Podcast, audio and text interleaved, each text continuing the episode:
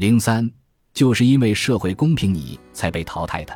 在那遥远的地方，有个屌丝种汇聚了无穷的屌丝气，那里有一个神秘的守墓人。每当有屌丝怨气太重，他的魂魄就会自然而然被戾气驱使到屌丝种去面对守墓人。这时候，飘来了一个学渣，他抱怨老师偏心、应试教育、就业歧视、女人贪财等。守墓人听着，然后说：“有这样一群人，你看你认识不认识？”屌丝说：“谁？”守墓人说：“义务教育的时候，他们课堂打闹，疯狂追星，糊弄作业；等到考试的时候，他们抱怨老师出题太难，学业负担重，偏心个别同学，认为这不公平。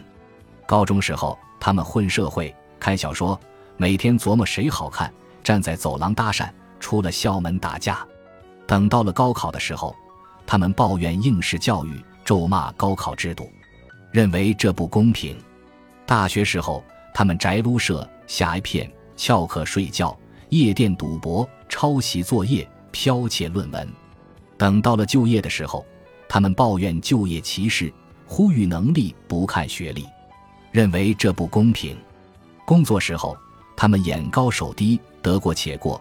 热衷攀比炫耀，幻想不劳而获。等到了升职的时候，他们抱怨全看关系，痛批人情社会，认为这不公平。婚配时候，他们自以为是，自私小气，一边自己挫，一边嫌弃别人挫。等到了被拒的时候，他们抱怨女人物质，男人肤浅，社会现实，认为这不公平。屌丝听了不说话。守墓人接着说。名校录取热衷打打杀杀或浮夸虚荣的你，拒绝了天资过人或脚踏实地的他，这叫公平；用人单位花重金雇佣不学无术又好吃懒做的你，而非学历光鲜又实习满满的学霸，这叫公平；你心爱的男孩对待每天蓬头垢面的你，就像对待你妆容细致的情敌那样热情，这叫公平。女神给彬彬有礼又衣冠楚楚的高富帅的回复，同莽撞粗俗又蝙蝠邋遢的你的内容一样，这叫公平。父辈单似乎将舍生忘死拼事业的二代，跟父辈碌碌无为小富即安的你掌握同样的资源和机会，这叫公平。屌丝不说话，守墓人继续买条狗也要看看毛色，挑牲口还要看看品种，同样是耗费资源和精力。凭什么人家要把这些宝贵的、稀缺的东西都倾注在你身上？清华、北大都录取你，才叫素质教育；长腿美眉都现身你，才叫纯真爱情；知名企业都聘用你，才叫人尽其才；资源机会都集中你，才叫程序正义。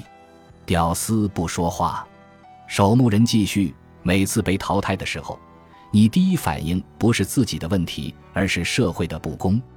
比起专注于自我反省和自我提升，你更热衷惨淡经营自己的自尊心和虚荣心。你的全部智慧集中于如何在这个有漏洞的社会中撕开一个可以利用的边角料，来当做自己无能的遮羞布。你抱怨的不是社会不公，而是抱怨没有分到一杯羹。你追求的也不是什么公平，而是在幻想着不劳而获的进入既得利益群体。扪心自问。你遭逢的所有淘汰，到底有多少是因为社会的不公？在你所经历的所有公正公平的竞争中，你又赢过几次？哪怕机会和资源给了你，你做到了让自己匹配这份信任吗？社会上是存在一定的不公平，但是你的今天未必是因为事实存在的不公平造成的，而是因为你幻想的不公平造成的。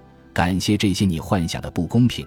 他们是你无能和懒惰最好的遮羞布，就像你不愿意承认的那样，社会有不公平，但是这终究是一个整体公平的社会。就是因为社会公平，你才被淘汰的。屌丝豁然了，全身闪闪发亮。守墓人告诉他：“你的屌丝怨气已经通过你的顿悟洗净了，以后再有抱怨，请回忆今天的对话。”屌丝的一身屌丝气就这样留在了屌丝中。到了这里，守墓人突然抬头问屏幕：“这个屌丝已经顿悟了，你呢？”本集播放完毕，感谢您的收听，喜欢请订阅加关注，主页有更多精彩内容。